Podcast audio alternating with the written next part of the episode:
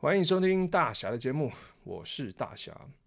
哦，很快的哦，又要到了月底哦。今天是六月二十五号，周五。那下个月呢？七月我猜啦，大概会在九号左右哦。九号左右会干嘛呢？就是六月份的各家金控 EPS 就要出炉了。哦，在每一个月呢，EPS 出炉的时候，我都会将兆丰金几段哦，我认为啦，个人认为比较重要的时辰都会列出来给大家参考哦，给给各位长期投资人来参考。第一点就是大概在每月十号左右吧，哦，各家金控的月报就会公布。那十号可能遇到假日，那你就往前提或者往后顺延，反正每个月差不多都是都是在这个时候了。然后呢，第二个就是每个月、每年呢，五月中哦，还有八月中、十一月中，这个季报会公布，就是它 Q one、Q two 嘛，Q 三、Q 四。那 Q 是什么呢？Q 指的就是 quarter 嘛，就是一年啊，你分为四个季度哦，每个季大概就是三个月啊。第一季度一到三月，第二季度四到六月，第三季度七到九月，第四季度就是十到十二月哦，这样的一个啊切分的状态。然后好。那每年十二月中呢，十二月哦，就会陆续公布各家金融股哦，这个员工分红发放情况啦。所以其实你看员工分红发放情况，就可以观察出今年的业绩哈是否达标哦。再来在十二月底呢，平安夜外资放假，睡觉睡到年底嘛，所以在前一两周可能会出现外资卖压结账哦，这非常合情合理的一个 行情啦。所以。我常讲哦，如果你喜欢资金效率高一点哦，不喜欢存股啊，也不怎么喜欢那个长期持有，或是你指的长期持有，就是可能是一到两个月哦，一两周这样，你就要做一个结算。那么此段呢，就是在十二月的十二月底的时候做，可能短期的价差，就一到两个月的波段价差，会是非常简单的事情哦。也就是说，只要吼，你只要看到十二月初，十二月初兆丰金。不是会出十一月的 EPS 吗？这时候你只要观察一到十一月的累计 EPS 有没有超过去年。好，第一件第一件事哦，第二件事情就是看各就是看兆丰金的员工分红发情况有没有达标哦，就是发的好不好的意思。你看这两个，如果都有胜过去年，那你就可以趁十二月底外资卖压结账的时候陆续。用一周左右的时间，就五个交易日嘛，陆续接走外资卖压的筹码，然后你只要等到隔年一月十号左右，因为一月十号左右大家就会公布十二月的获利嘛。那十二月公布的获利呢，你就一拍两瞪眼，是吧？因为一到十二月的获利 EPS 全部哦都一目了然，所以呢，通常一月十号左右就是各家金融股，尤其是好的金融股哦。啊，官股金控都很容易在这时候做一个起涨的一个行情哦。那起涨过后呢，届时你再依照你自己的技术线型出场啦。当然，如果你要算，就是它的合理价位 EPS 会涨到哪里也是可以啦。啊，怎么算法？吼，这个我们下集 好，不要下集啊，现在在讲啊，很简单的，这是非常非常简单。我们知道兆丰金控它大概盈余。分配率哦，现金股息盈余盈余分配率大概就是八十趴左右。那你可以统计这过去三年它的一个平均的配发率。我们假设是八十三吧，因为我印象中应该是八十三。假设是八十三啦。那如果今年年底哦，它的 EPS 累积到二点零七，好 OK 哦。我现在十二月初了，我预估它整年的 EPS 是二点零七，那我该怎么办？第一个，我就是拿 EPS 二点零七。去乘上什么？刚刚说的平均的什么？平均三年的盈现金股息盈余分配率大概就是八十三趴左右，二点零七乘八十三趴，哇，这样乘下来大概是一点七左右，哎，哇，一点七，也就是说它的股息很可能会发一点七左右啊，就是很有可能哦，就是有可能的的的一个情况啦。那一点七，我们再根据。这三年内，它的一个平均除息前，我是除息除息前的一个现价值利率来计算，大概我们就多拿五趴吧。好，五趴就是一点七，有没有？一点七大概除以零点零五趴，也就股价是三十四块。换句话说呢，如果今年年底啊，你看兆丰金的什么员工分红情况有超过去年，第一件事哦。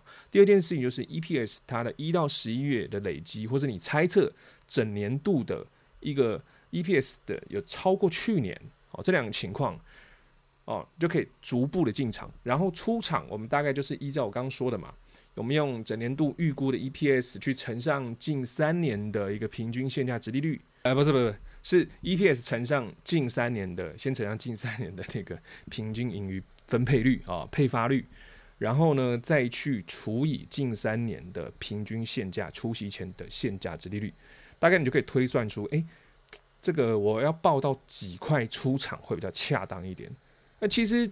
金控哦，关谷金控，尤其是配现金这种关谷金控，它的一个合理区间价位非常好估算，就是拿过去的平均嘛，我们大概稳稳定定就可以估算出它的一个超卖区啊跟超买区哦。我跟你讲，这种方式比 KD 什么什么二十八十还准啊。那因为金控嘛，有有时候外资是拿来调节用的。那我常讲外资看不懂中文，所以它其实对。啊、呃，某几档的金控的一个合理区间价位，其实没有抓的那么 那么明白，他就想杀就杀了，所以他很常会杀的破年线，杀到给我们给我们去减啊，所以我们很常就是利用这种恐慌去把它减进来。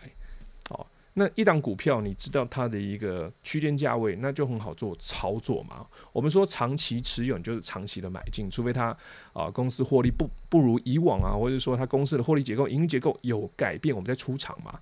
那长期就投资就买入哦，参与它的股息，然后若股息没有用到，又继续呃买入股数或者买入其他的也可以嘛哦。好，所以呢，其实金控通常哦，在每年在一月十号左右，因为各家金控十二月的财报都会在。每每年的一月初啦，就一月的十号左右，可能遇到假日往前哦，或是往后左右会陆续出炉。那获获利比较佳的金控，通常通常都会在这个时间点做一个起涨哦。因为你们要知道哦，尤其是牛皮官股金控一个特性哦，尤其是它只有发现金的啦，就是能用年度获利、年度 EPS 去反推出当年可能的配股或是配息的情况。然后在这用这几年来，大概就是三到五年的一个除息前的平现价平均值利率，去反推出适当的股价了。那我们反推出适当的股价，不是说哦遇到高点我们就要出场，因为像去年我。我自己根据它的一个哦兆丰金的 EPS 去估算，它的高点真的是三十一三三十二都有点勉强。我估算它是三十一，结果呢，在热钱效应影响，它硬是把这个平均现价殖利率从五趴拉到现在多少趴？四点七趴。因为热钱越来越多了嘛，就好像中华电信以前哦，它的殖利率可能有五趴，现在呢，现在四趴，未来诶有没有是不是三趴了？我没有去算，但是我印象中了。印象中大概就三四趴左右，那未来会不会到两趴？这是肯定的嘛？因为我们小时候那种，不要说小时候，你爸妈小时候那个定存的利率都多少？那现在在热钱的影响下，那么钱那么多，所以同样的息，你可能要用更多的钱才能买进。那这个就叫什么？这个叫做现价值利率会下降。那怎么办呢？呃，长期投资有没有？就好像今天，呃，我们有讨论到那个元大金嘛，对不对？有人说元大金发的股息好少，一点二，现在殖利率才四点五趴。哎，no no no，你如果是三四年前买，你有买到十五块、十七块的，现价殖利率现在是多少了？你个人持有的殖利率才是长期投资人重点嘛？你个人持有殖利率，你在三四年前买十七块，现在发一点二，你这样除一点二除以十七块，你个人殖利率是几趴？七趴呢？如果你在股债又买十五块，你个人持率持有值率是几趴？八趴呢？哇，多爽啊！你坐在那边没事干，就有八趴的那个股息可以领，哇，那非常 OK 啊！所以长期持有在这个热钱的一个世代就会非常的重要嘛。你必须要靠利滚利哦，和长期持有，不要短进短出，因为短进短出哦，像去年啊，哎，对，去年底的时候，有人就说啊，兆丰金三十一块就是高点了。好，如果我三十一块。就把我二十六块和二十七块那时候买了一百多张的兆丰金，如果就在二三十一块出场了，这叫获利了结吗？不对，这叫做被嘎空，有没有？因为三十一块出场了，它接下来现在涨了多少？三十二要往三十三了，哦，今天盘中还一路到三十三了，所以这个叫做获利了结吗？这叫做被嘎空。如果不当的进出，就是你不用正确的一个长期持有的一个策略做一个进出。你赚的只是一次性的钱，你不是赚了长久的复利，而且还有可能会去张数折损。也就是说，同样的钱，你三十一块卖了嘛，但是你买回来是三十二块，三十二块，你要用更贵的价格才能买进一样的张数，或是用同样的金额，但是是买不回原来的张数的。所以，我们长期投资人就是要有这个观念哦，也就是公司没事，你就长期持有就好了。好。然后再来，呃，下一个就是刚讲了嘛，一月十号它是可能会有起涨嘛，因为官股牛皮金控有这个特性，就是用年度来去反推嘛，对不对？那这时候就是可能我常常说了嘛，填息起涨行情哦。那要不要快速填息？其实其实也不用啦哦，因为填息的速度，你只要每年有维持填息，而且呃有有有股价也比较高，或者是资本利得哦，这样我们可以除了得到资本利得，还可以得到股息嘛。你填息的速度可以不用太快。哦，你填息速度快，其实不利于我们做长期投资。哦，比方说了，呃，你看像兆丰金，它都过去的案例吼，它都习惯是在除夕前啊，大概是在每年的第三季哈，第一季、第三季开始要，就是四月左右啦，开始走一个最后冲刺填息的。哦，陌生段啊，我常说四月底的董事会召开之后就是陌生段哦，平均啦，这没有一定啦，就大概是这样。所以你有发现一件事吗？所以兆丰金控它让你领到股息后呢，有半年以上的时间让你慢慢布局，诶，你就趁着贴息的时间布局，不是比较轻松吗？啊，去年我拿到一点七的股息，你想想看，如果去年拿到一点七的股息，你去买三十，呃，那时候填息是三十二块嘛，一点七的股息去买填息的三十二块比较轻松呢？还是买贴息价格二十七块比较轻松，贴息嘛，对不对？但是轻松买起来，哦，心情恐慌恐起来。所以为什么投资都是那么的反人性？因为你要看透这个市场，哦，看透它的合理价，然后在市场什么内裤乱丢、泳裤乱丢的情况下，在海滩上这样要把它捡起来，这其实不是一件很容易的事情啊。所以填息快不快哦？并不是啊、绝对的，除非当然啦、当然就是说，如果你做这张股票，你的你的周你的资金的周转率非常快，那填息速度对你来讲就是非常重要的哦。但如果你是长期投资人，那你就没关系啊，就等它慢慢填息就好，慢慢填息比较有利于我们长期投资。好，好，然后通常在三三月底了，三月底的第四季的季报就会跟年报一起公布，好，看年报就可以了。好，那。我现在要给你们三段的时间吼，兆丰金三段的时间，这时候这三段时间会有一些股利发放的讯息啦，并且根据财财报做提早做布局。哦，四月初嘛，兆丰金法说会召开，四月底最后过户日，哦，然后还有董事会的兆丰金董事会召开，哇，兆丰金董事会召开，这个就是一拍两瞪眼了，因为当天就会直接公布股息发多少嘛。那此时就没有没有任何的猜测空间，没有任何的模糊空间，就是来到了填息的陌生段。也就是说，如果今年呢，像今年是发一点五八，那我们去除以平均现价殖利率，哦，就是过去几年平均现价殖利率大概是五趴，这样是多少？大概是三十一点六块左右。哦，但是你们发现这个准吗？不一定准啊。过去很准啊，过去看五趴是很准，但现在五趴准吗？现在股价都创三十二，开始创三十三，因为热钱的影响嘛，所以它的殖利率都是持续在现价殖利率都是在下降的。但是对于长期持有投资人还好了。好，然后以往都是在六月左右，六月左右了，六月底那个兆丰金董事会召开嘛，在他们的啊吉林大楼吧，好像是啊台北啊。那今年因为疫情的影响，改在七月二十，好像在在。林口啊，就是兆丰国际商银林口啊的励志大楼停车场，地址桃园市龟山区复兴二路三十五号。这个自己在上网查啦，就查得到了。那在上午九点哦，那天我会不会去呢？啊，去的几率非常的大。啊，就乔装前往，反正大家戴口罩哦，我们就低调听一下。呃，人家在讲什么嘛？而且你会拿到那本那个兆丰金控的那本书。我跟你讲，那本书不是一本书啦，就是有关于股东的的东西在里面。他会看跟你讲哦，兆丰金的历史沿革啊，从以前到现在啊，还有还有财报怎么看。所以其实你财报要不要学？不用啊，你直接去股东会哦，拿他那本什么什么册子，股东的册子回来看，里面密密麻麻一大堆的财报的东西。那旁边我跟你讲，兆丰金贴心就在这边。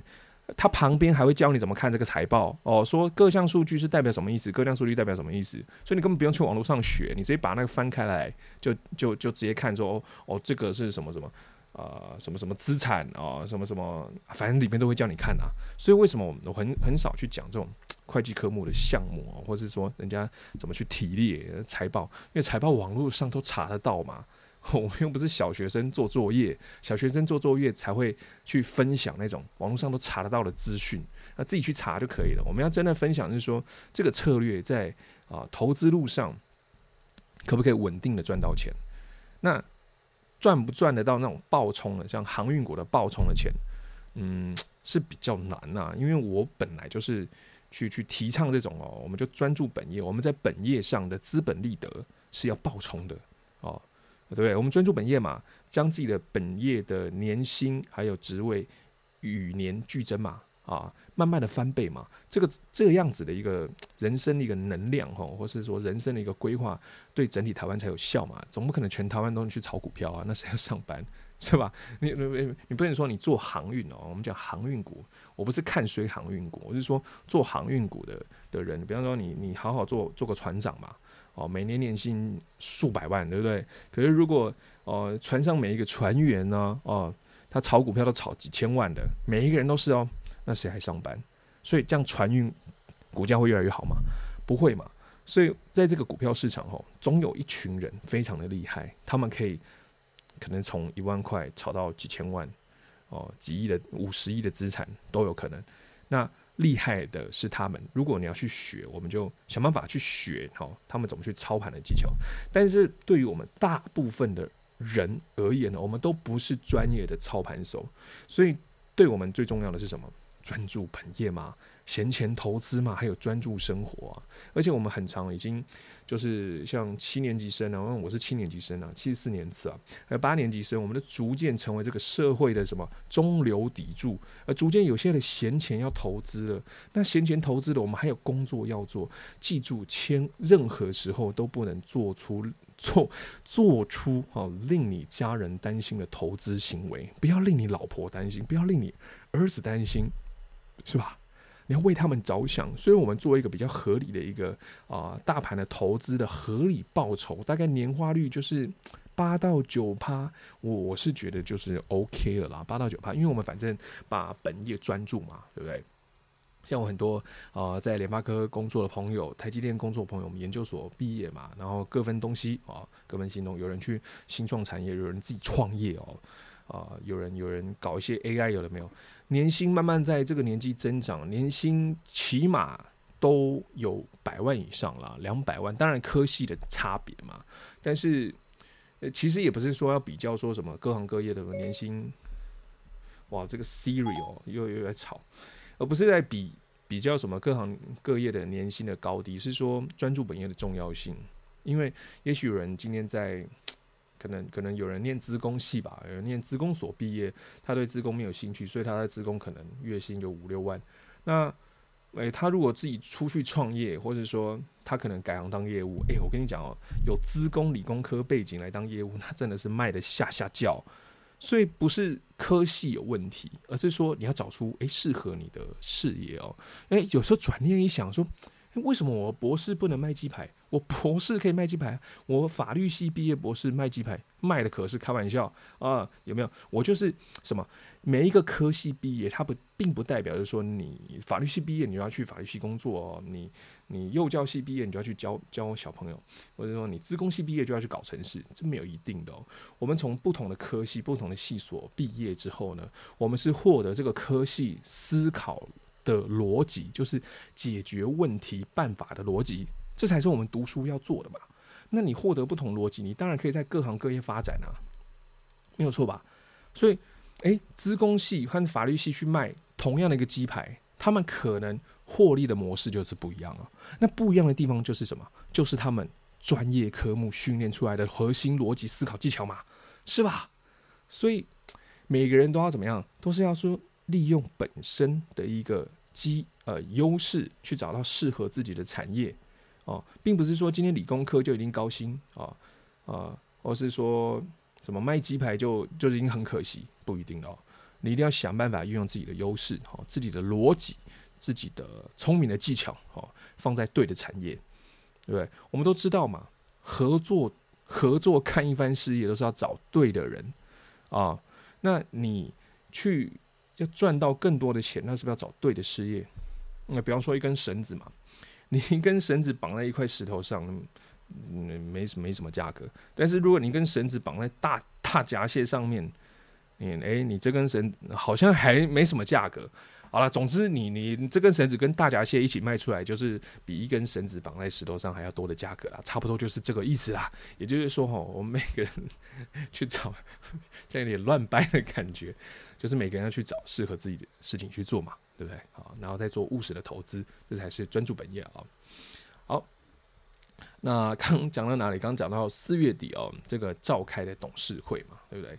啊，董董事会嘛，那股息公布就来到天息的末声段，因为一拍两瞪眼，几块就是几块，啊，除非他事后再改了，嗯，事后再改的几率不高啊，非常的低。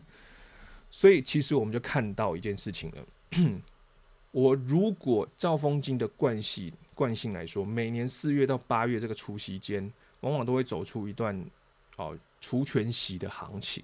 也就是说，如果能提早在每年的除夕后这段区间后来分批做布局，都可以进货到不少啊、便宜的股票了。但是，这是说这是针对这是针对谁呢？针对是说，哎，现在是六月嘛，对不对？六月怎么样？七月，如果你现在想进场做股票。你如果在这个时候重压的话，很有可能除息后它会有半年的填息，你是受不了的。因为我们知道第一次投资的人，他的心境和这个格局观念可能跟不上，所以第一次这样进场，虽然它填息对你有好处，但是我经过我的统计哈，大概有六十趴以上人，六七十趴以上人是受不了的，受不了，因为每天喜欢看股价嘛，看它一直往下跌。然后又听别人说啊，没有你们金融股啊，都是贴息啊，所以拿你自己钱配给自己，叹气啊，不是这样的啊。所以综合起来，我刚说是，如果你今年是第一次进场想要投资的朋友哦，现在已经六月了，你可以先暂缓你的脚步哦。我们可以先利用 利用这个这个变形的、变化的、不定期不定的进场，就是说，如果你想投资兆丰金，但是你又对它不确定，而且又觉得哎，现在好像相对的是。出息前的高点，然后你的资金也不多，那你就看它有跌，你就大概买五百块或是一千块这样子，慢慢的布局，哈，慢慢的布局。等它真的出息完，你再出动你比较大的一个资金嘛，因为 资金控管技巧，吼，这是在整个投资上是非常重要的啦。所以你第今年第一次投投资，哦，第一次投入市场，哦，在短暂的在这个除夕前全部把资金都压进去，可能对你自己。可能心态上会会比较比较难过一点哦，但是对于长期投资者就没有差了，你知道吧？因为我们心态就知道啊，他每年都是这样，一年又是一年哦，每年就是啊两个行情嘛。对，我常讲两个行情，不是涨就是跌哦，这种废话就出来，不是半年线以上就是半年线以下，不是什么，不是填息就是除，呃，不是不是填息就是贴息哦，这种行情。那为什么我说对于长期投资人就没有差呢？呃，很多人知道除息后的这个除息是叫参考价哦，市场的参考价。那市场的参考价会比除息前一天还要来的低，就那一瞬间还要来的低，这是对的。但是搞不好只是早盘低啊，那下午午盘的时候就是一点半收盘，它搞不好又冲回去原本的位置，这都是搞不好嘛。所以你们发现哇，从头到尾讲了很多的假设，很多的发生的情况都是怎么样？都是很难以预测，因为市场要怎么走，市场说算嘛，市场才是对的嘛，市场最大嘛，对不对？市场就是 市场就是市场啊，它没有任何可以你让你猜测的空间。所以我们在短期内，我可以跟你们讲，在短期内，我们的确很难去判断它会怎么走，这是短期。但如果你看长期，你拉到三四年以上，你看到它的趋势都是怎么样往上的嘛，对不对？所以，我们看到长期的趋势，所以我们投资布局就是用长期来看，你不要短期重压，除非你心态够屌哦，够稳。你今天一进场就说哇，老子压这个五十万，我可以怎么样？我可以十年不看它。诶，真的有这种人哦。呃，我我有朋友，他就是他炒股票，这从来没有输过。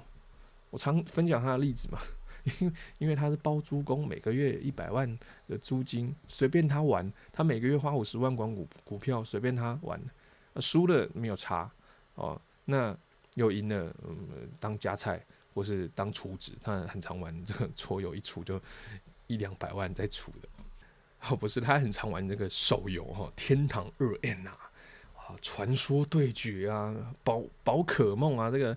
我跟你讲，宝可梦出资起来可厉害了。其实我也是很担心，我这样讲，我我会害怕他可能会听到，然后害怕他就知道我是谁了。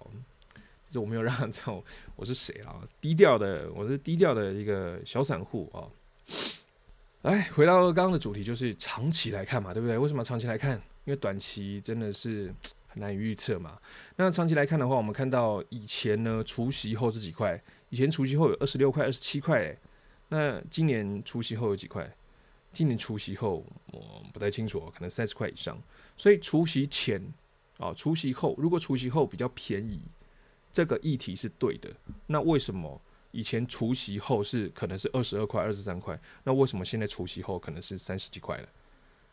所以在短期内除息后比较相对便宜，市场参考价比较便宜，这是有几率是对的。但是长期来看是不对的。因为都价值一直往上嘛，所以我们长期投资、长期持有，这才是正确的一个分批布局。好，啊、接下来下一个月吧，下一个月因为七月啊，这个啊，今年说不准啊，因为今年因为疫情的影响嘛，三级股东会延开，很有可能很多的上市柜公司它都会在延后出席哦。七以往是七月左右嘛，那今年可能会延到七月底或是八月。哦，这个在看怎么各家怎么去公布。那所以通常哦，各家金控因为兆丰银手上有去持有这些呃股票的部位嘛，所以他们在八月、七月，因为各上市柜公司陆续除息嘛，那部分股息就会进账，冲高子公司的获利。所以通常呢，在这个七八月份哦，各家金控如果他有持有台股，又是持有一些还不错的股票的话，那他的获利都会不错。哦那八月初就来到除息啦。那九月初兆丰金是领息的，这个时候如果现金股息入账嘛，那中实户会怎么样？中实户非常中肯哦，老实，就是长期持有的中实户啦。那他持有呃，他收到兆丰金的股息之后，他可能用不到啊，他用不到就怎么样？哎，看你哎，这家金控哦，兆丰金控今年获利，今年获利又又又比去年还高，他就会直接回买。哦，回买会怎么样？会稍微推升股价，但是推升的多寡还是要取决于公司的一个获利的程度嘛。所以如果获利很好，是不是有可能会在九月领息就开始走哦天息的行情，也是非常有可能哦。但是推升的多寡，就刚刚讲了嘛，还是要根据这个公司的一个获利情况，而且金控往往都会可能会在年底打一个呆账，那当然这不一定啦。我讲。关股金控，它打呆账呢，啊，可能是金控都有一个特性，就是说，哎、现在股灾来了，或者恐慌来了，他顺势打一打，对吧？他把那个呆账都顺势打一打，因为这家差嘛，其他家也差，那大家都差的情况下，我打多一点的呆账，也不会看不，也不会看得太突出啊，是吧？所以其实哈，有些很多财报的操控的技巧，很多人为的因素在里面呐。所以年底打呆账也不一定啊，只是说他们打呆账就会习惯在同一时间大家一起打，或者说股灾的时候大家获利都很差啊，然后一起打啊。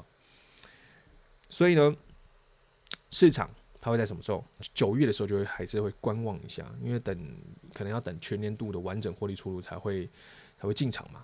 那九月初呢，就是我常讲的填息第一段啊，第一段开始走缓慢的填息路线哦，然后再来就是十到十二月初，财政部会出八大行库啊所编列的预算，以及明年要上缴多少股利给国库，所以我们可以在相关的新闻，或是你可以去上财政部的一个报表吧，十到十二月它就左右就开始编列了啦，所以你在相关的新闻中就可以看到，哎、欸、哎，根据财政部的股数。哦，它每一股要求兆丰金上缴多少钱？哦，这是可以除的嘛？你上缴金额是十八亿，你持有股数如果是呃四千万张啊，你就两个除一除，你就不你就可以算出来一股它要要他上缴多少的股息嘛？我刚刚只是举个例了啊。那兆丰金控也会在年底左右暗示可能会配发的盈余配发率哦，这时候我们就可以去推估，哎，明年到底发多少股息？所以发多少股息，接下来又怎么办呢？呃，又要用刚刚那个那一招了，就是用你你已经知道股息大概多少嘛，就用平均现价殖利率，啊，过去除息前的平均现价殖利率来知道它的一个合理进进位，那合理的进场区间是多少嘛，是吧？那对于资金效率比较高的，可以这样做啦。那我们是比较习惯用那个不定期不定额的一个方式，跟定期定额的方式嘛，做一个进场哦。那不定期不定额，它不定期就是跌买进，长看戏。那不定额就是现在我手上进场的资金是根据什么去算的哦？就是假设我现在有，假设现在闲钱大概就是八十万哦，假设啦，那除以呢下一次的领息交易日哦，可能还剩八十天，那我就八十万除以八十，那就代表说，如果今天有跌，我就可以买进一万左右的零股哦，所以这个叫做什么不定额嘛，对不对？但是呢，通常哦，这个。就是资金的不定额的周期怎么去算吼？我通常都还是会根据现况来做一个改变嘛，因为我们知道今年全年度的金控哦的获利可能会比去年还好。我讲可能啊，那如果在可能会比去年还好的情况下，假设九月领到股息哦，那整年度的获利又比去年还好。所以我们的不定期不定额的一个方式就会怎么样呢？我们就会分批从九月领到息，分批买到年底，在比较有效率的区间内做一次性呃做多次的布局，就是我们分批嘛，分批三到四个月，就是九到十二月底哦，这样做一个布局会比较有比较好的一个资金效率，因为因为一月十号左右就会出十二月的 EPS 嘛，那你全年度就知道。它获利有没有超过去年？那如果有超过去年，那股价就起涨了。公股今天就是这么简单哦，那就一拍两瞪眼哦，非常好的操控，不是不是操控，不是我们操控，是我们非常好去计算，然后操控自己的资金啊、哦。我们不，我们不不太可能去操控这个全职金控股，人家人家一个档位都几千档嘛，几百档，然后一我们假设我就算七七百张好了，一档挂个七百张，然后一张不是三万吗？所以一档不就是两千一百万吗？差不多吧，七对啊，七三二十一，没错吧？哦，两千一百万，哦，那你要，就是所以意思就是说，你要去操控它的股价，你要把它冲破冲破一块钱，那你起码要好几亿的资金，没有没有哪一个人会去干这种事情呢？要是今天今天有能力可以去操控金融股的话，有一个人如果他寒水解冻，他也不会去操控，他也不会去炒金融股，因为金融股像这种兆丰金的全值股，哦，那个。股本多大？你要去炒它，还不如去炒食品股，还比较方便。好，那接下来如果我们股息拿到之后呢？啊，股息拿到怎么办？接下来你就看股息的一半能不能 cover 生活的成本。啊，如果不能，就请你继续工作，继续的拼啊。如果能，当然是希望你继续的工作哈，因为我们知道退休，什么叫做退休？就是让自己永远的拥有这个市场的竞争力。退休后或是暂离职场，也不是说代表自己就要闲在那边没事，当然也可以啦。那还是会说找一些可能比较有挑战性的工作，以前没有尝试过的工作，比方说文字工作者啊，或者写书法啊、画画、学园艺啊，画弄弄花花草草，或者学一个厨艺哦，都都是不错的一个生活，就暂离职场的生活嘛。那股息哈，股息我们领到的一半哦。尽量你股息领到嘛，对了，一半啊，先除以二，这个一半呢，你看能不能 cover 你一整年的生活成本？好，然后另外一半要干嘛呢？当然是要继续投资啊。呃，为什么要继续投资？因为我们很怕这个通膨的速度会追上自己的被动收入嘛，所以我们另外一半就会 不是不是另外一半是股息的另外一半就继续投资大盘的 ETF，因为我也很懒得看更多的股票嘛，我们就直接投资大盘 ETF，然后投资大盘 ETF，你看多轻松。啊，呃，航海王系列都一次买进，虽然因为它权重不是很高嘛，所以它涨很多啊，每天涨停板哦，可能你手上持有的大盘 ETF 也还好，微乎其微。不过没关系哦，它是至少年化的报酬率，市场报酬也有八九趴，呃，这样资本利得我觉得 OK，而且最重要是不要看盘嘛。对我我很讨厌，我其实很讨厌看盘啊，嗯、看盘呢顶多就是啊，看到今天有跌啊，我就买一份，就这样子。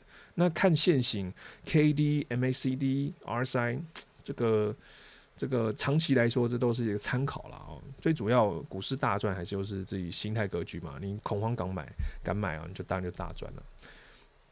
那我们来看，就是基本面嘛。基本面就是五月份的 EPS 是消防金是不如以往哦。那不要担心啊，之前有分享过，只是认列科目的差异，并非真的基本的面啊。基本面跟结构受到影响。那怎么说呢？就是兆丰银手上的台股的部位，那五月十三受到疫情的影响，然后瞬间台股哦有一些震荡，然后他会把手上这些未实现损益呢直接认列，这只是直接认列科目的差异。那其他金控有没有做？其他金控不一定有做哦，有些金控根本没有做的，所以这只是认列科目的差异，并非真的基本面和结构受到影响。所以一切呢，我们还是等到今年除夕前再看。呃，今除息可能是九月吧，还八月，我不确定哦。再看，反正就除息前嘛，再看累积年度 EPS 有没有升过去年，到时候再看要怎么办啊。好，我分享招风金，不代表你们要跟着买嘛，我只是借由这张股票来讲长期投资会遇上的事情。然后我也不太喜欢，就是介绍太多档股票以及多空的操作，以避免复杂啊。为什么呢？因为你介绍太多的股票，呃，人性会怎么样？就今天介绍十档哦，明天十档中只有七档会涨，那我就讲。呃，七档其实还蛮厉害的啊，七档会。如果讲十档股票哦，明年有明天呐、啊、有五档股票会涨，那我就只讲那五档了嘛。所以五档差的我就不讲了嘛，人性都是如此嘛。但是长期都是存股是什么？存股就是要讲会跌的，你知道吗？因为一张股票你开始买进之后它开始涨，代表你买太慢了。所以我们长期投资都必须要历经过什么？不是涨就是跌，也就是说从高档到谷底。